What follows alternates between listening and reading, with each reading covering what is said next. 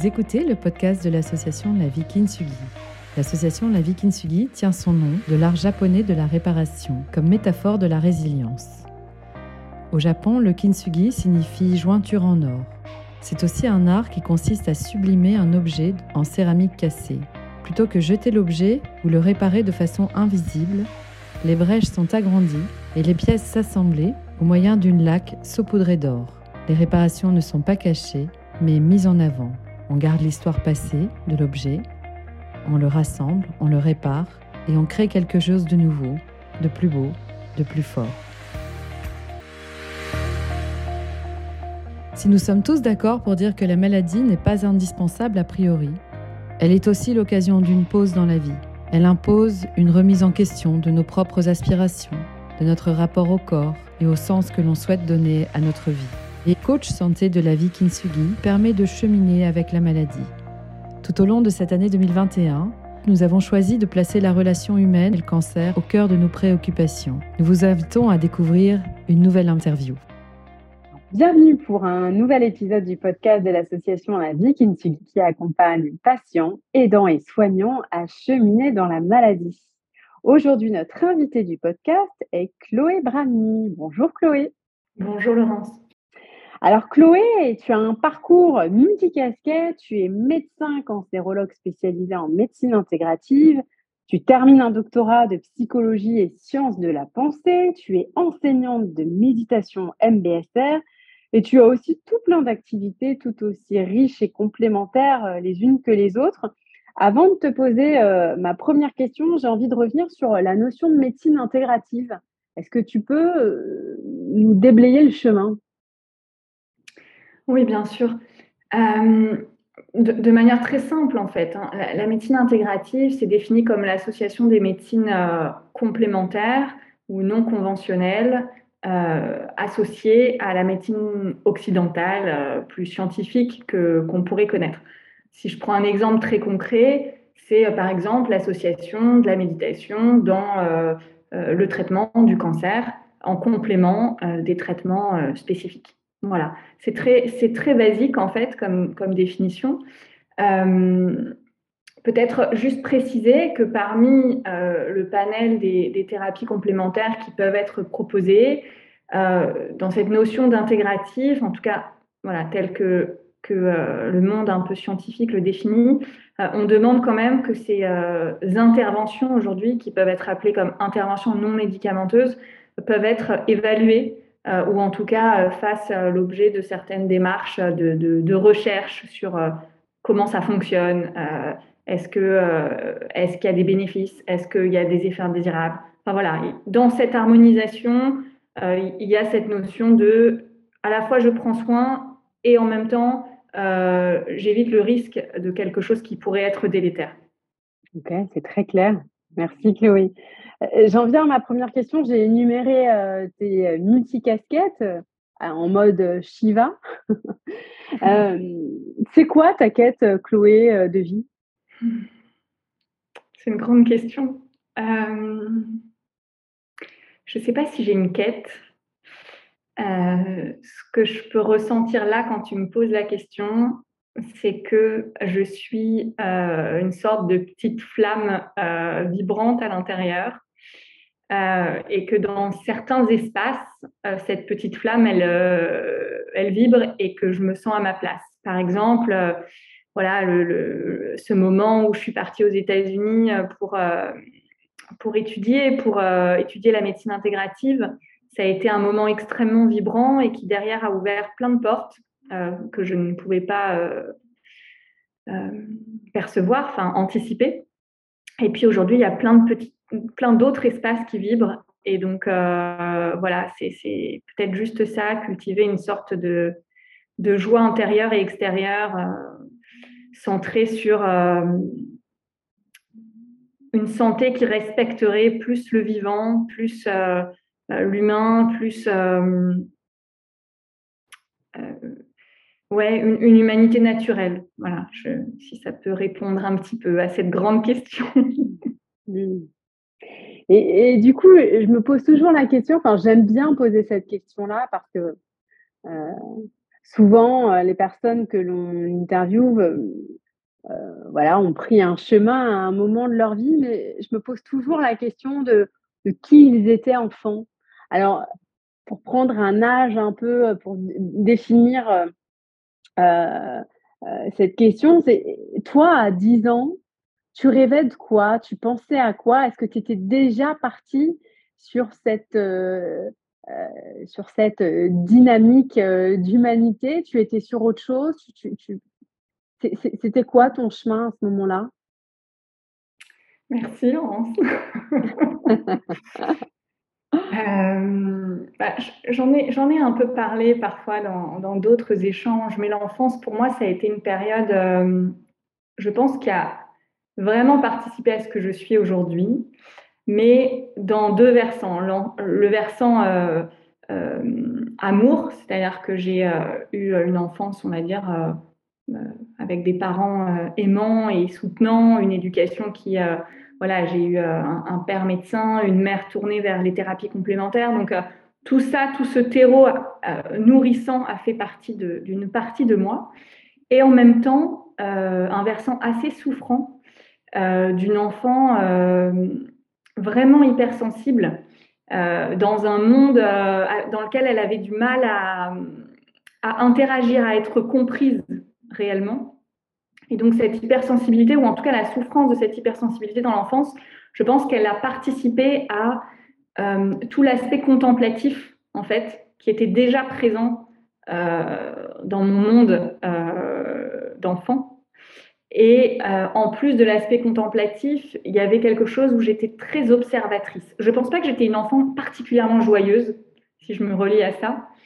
Euh, mais par contre, j'avais un, regard extrêmement contemplatif sur les choses, sur les gens, sur l'environnement. Je pouvais passer, euh, par exemple, les profs en primaire appelaient ma mère en disant Ah oui, elle est, vraiment dans son monde, elle est assez passive dans, dans sa dimension, mais j'étais absolument pas passive, j'étais vraiment là mais dans une dimension très contemplative. Donc voilà, quand même, euh, je dirais que, que l'enfant, c'est éminemment quelque chose qui nourrit euh, notre euh, état d'adulte.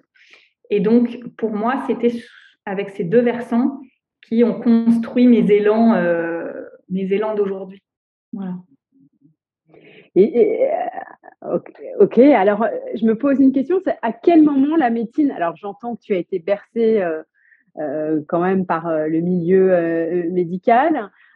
c'était une évidence pour toi C'était oui, c'était un rôle à suivre, un modèle à suivre? Franchement, franchement, c'était une évidence. En tout cas, ma, ma, plus vieille amie que j'ai aujourd'hui, avec qui je, que je connais depuis la sixième, se souvient que déjà en sixième, je disais que je voulais être médecin, donc c'était quelque chose de, de, quand même présent. Euh, après, il y a eu clairement un tournant, c'est-à-dire que je pense que j'ai fait médecine pour être justement plutôt tournée vers la psychiatrie. Euh, en tout cas, c'était ça mon élan. Et puis, le... il y a eu deux événements qui ont modifié ma trajectoire. Le premier, ça a été un stage en psychiatrie où en fait j'ai compris que je voulais pas du tout euh, prendre soin de, la santé mentale sur un versant maladie. C'était c'était pas du tout ça qui m'attirait. Et euh, la deuxième chose, bah, c'est j'en parle aussi souvent, c'est ma mère qui a eu un cancer euh, lorsque j'étais en deuxième euh, année de médecine. Et du coup, bah, qui a ouvert la porte à une proximité avec bah, cette maladie et ce que ça peut toucher et la suite du parcours, du parcours du coup d'étudiante. Alors, tu parles de, de, cancérologie par rapport à ta maman. Quelle porte, ou en tous les cas, quel questionnement tu t'es, tu t'es posé à ce moment-là, ou, quel constat tu as pu faire euh, justement de l'accompagnement, que ce soit du milieu médical ou des professions parallèles euh, Quel constat tu as fait euh, à ce moment-là?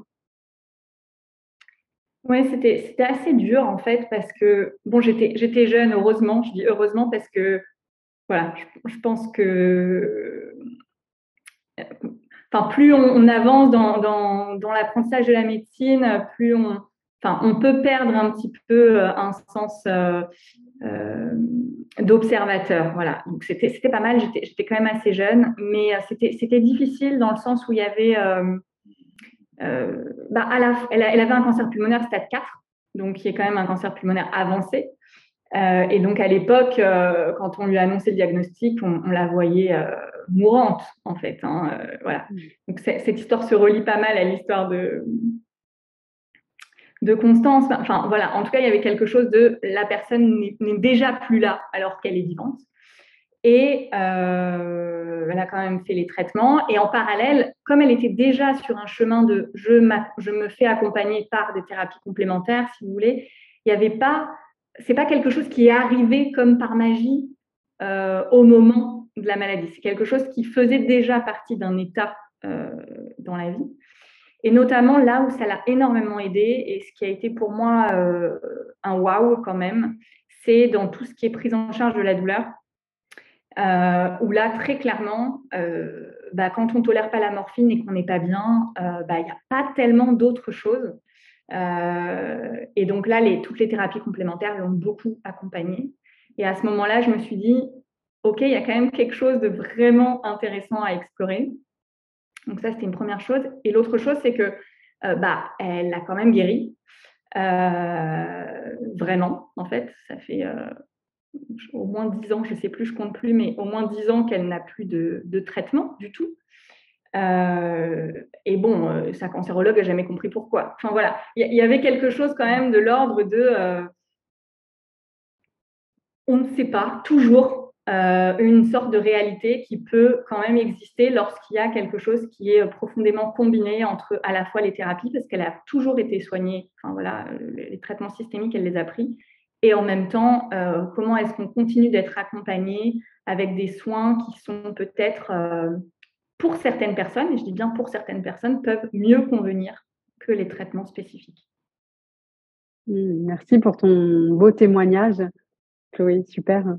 Euh, alors, ça rejoint, j'imagine, ton envie. On a l'immense joie à la vie Kintsugi de, de t'accueillir parmi nous désormais dans l'association Là, tu fais partie des membres officiels de l'association La Vie Kintsugi. Qu'est-ce qui t'a motivé euh, à, nous rejoindre, même si j'ai une petite idée sur la question? Ah ben, En fait, euh, je, crois que c'est toujours des histoires de rencontres et de confiance. Euh, j'ai rencontré Constance, c'est rigolo, je suis retombée sur une photo, je crois que c'était en 2019, septembre 2019, quelque chose comme ça. Et tout de suite, en fait, dans l'échange, c'était authentique, c'était clair. Euh, voilà, c'était fluide. Et puis, euh, on a aussi un, lien, euh, on va dire, de, parcours dans le sens où, par rapport à Martin, son, enfin, l'hôpital Cochin a été un, hôpital important dans l'histoire de, Martin et du coup de la vie Kintsugi aussi, puisque voilà, ça, ça a émergé. Et moi, c'est un hôpital qui m'a beaucoup soutenue en tant qu'étudiante. Euh, et dans lequel, euh, à l'époque, enfin, en tout cas, le professeur Golvasser, qui était un des, responsables du service de cancérologie, euh, a vraiment nourri mon, chemin, en fait, de, manière différente. Donc voilà, c'était quand même un lien important.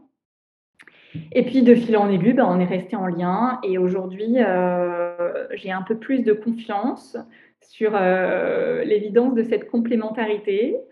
Euh, un peu moins de peur aussi à assumer cette complémentarité euh, et à la faire vivre, à permettre à d'autres de la faire vivre. Euh, et donc aussi un rôle de soutenir les actions en ce sens lorsqu'elles sont, on va dire, voilà, faites de manière incarnée et prudente aussi. Voilà, incarnée et prudente. Mmh je rappelle juste au passage que Constance euh, Hamel est donc la fondatrice de l'association La Vie qui Elle est donc euh, coach euh, santé et également enseignante de yoga Kundalini. Au grand bonheur de nos adhérents. comment tu te vois peut-être interagir ou évoluer dans, l'association avec, encore une fois, ces, ces multicasquettes qui te composent? Euh, très honnêtement, je ne sais pas.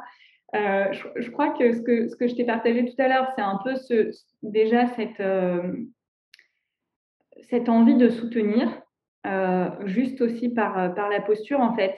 Même si ça évolue vraiment beaucoup et que les médecins, en fait, moi, je, reçois énormément de, jeunes médecins, notamment, de plus en plus ouverts et, et dans cet élan de, complémentarité et de soins de soi, de soins des autres. Enfin voilà, c'est vraiment, je sens la transformation à l'échelle individuelle. Mais quand même, à l'inverse, il y a aussi beaucoup de, peur, de freins institutionnels, d'errance aussi de la part des patients. Donc, j'avais envie de, bah, de, soutenir en fait les, actions qui sont faites auprès de la vie Kitsungi déjà. Et puis l'autre chose, c'est bah, par rapport à la, méditation. En fait, euh, j'anime depuis quelque temps euh, des programmes euh, MBSR dédiés en cancérologie. Et voilà, et peut-être qu'il y aura des, propositions en ce sens d'une manière ou d'une autre voilà, à, discuter, mais qui me paraissent aussi intéressantes. voilà, pour l'instant, ce qui me vient, mais il pourra y avoir d'autres choses. J'entends, euh, je vais rebondir sur euh, ce dernier point, sur MBSR, cancérologie. Est-ce que tu peux nous en dire euh, peut-être un mot? On a dans notre communauté, bien évidemment, des personnes qui sont en cours de traitement, qui cherchent des solutions. Est-ce que du coup, tu peux, tu peux nous en dire quelques mots de ce lien? Oui, bah, peut-être déjà pour ceux qui ne connaissent pas, donc c'est un programme, une intervention non médicamenteuse en fait, un, dispositif qui a été euh, euh, créé euh, par John Kabat-Zinn à la fin des années 70 et qui initialement avait été proposé pour permettre à, l'essence de, la pleine conscience d'intégrer le monde occidental et notamment la médecine. Il y avait vraiment cette intention de, lier la méditation à la médecine. donc au début dans les maladies chroniques et petit à petit, euh, ça, a pris sa forme en, cancérologie. Aujourd'hui, euh, en cancérologie, c'est une des interventions non médicamenteuses qui a le plus euh, de, preuves scientifiques qu'on dit à haut niveau de preuves dans des choses qui peuvent être, par exemple, l'anxiété, les syndromes dépressifs, les troubles du sommeil. donc, en fait, des effets, des effets qui peuvent être vécu pendant et après la maladie. Euh, ce qu'il faut savoir, c'est qu'on a fait un référentiel l'année dernière pour, euh, avec un collectif pour euh, l'AFSOS, l'Association française de soins oncologiques de support sur la méditation et les programmes MBSR, donc accessibles en ligne. et donc ça, c'est un peu le côté pratico-pratique. Après, ce qui est éminemment incroyable, euh, c'est que la, méditation vient toucher en fait à des questions existentielles comme euh, l'impermanence, euh, la mort, la vie, des choses qui en fait, en fait sont finalement peu abordées dans notre vie au quotidien. la peur de la mort, c'est quand même quelque chose qui on l'a vu avec le Covid, qui vient toucher notre être tout puissant. Euh, et donc, en quelques séances quand même, euh, à travers ce programme, et particulièrement en cancérologie, des sujets tels que la vie, la mort, l'impermanence sont abordés de manière très profonde. Et ça, je pense que c'est un élément, alors qui n'a pas été étudié dans la littérature, particulièrement sur ces aspects. Et ça pourrait être extrêmement riche d'observer ça, comment ces programmes euh, voilà, influencent cette, cette, cette thématique par rapport à la cancérologie parce que on rentre dans un sujet un peu profond, mais la peur de la mort, en tout cas la mort, c'est quelque chose qui est éminemment présent à partir du moment où quelqu'un a le diagnostic du cancer. Voilà. Donc, euh, donc souvent on le nie, on, le met un peu de côté, et même en tant que médecin, on le met de côté. Et donc voilà, c'est quand même un, programme qui va euh, aller toucher euh, ces, ces, espaces. Super, Chloé. J'ai une dernière question à poser. C'est quoi le, mantra de Chloé Brami au quotidien? Euh, Peut-être qu'on a plusieurs en fonction des jours, mais. non, c'est euh, peut-être oscillation. Euh, ouais, je. Ouais, l'oscillation, c'est quelque chose qui me touche. Je pense que voilà, en écho à cette hypersensibilité, et, je pense que tous les hypersensibles se reconnaîtront dans ces moments. Il y a euh, euh, à, la fois euh, une beauté incroyable et quelque chose de très fluide et, une confiance dans le monde incroyable, et puis en même temps parfois être submergé par bah, les tremblements du monde en fait. Voilà. donc donc c'est en permanence une oscillation douce, douce quand même, douce. Merci beaucoup Chloé pour tous ces échanges. Merci Laurence.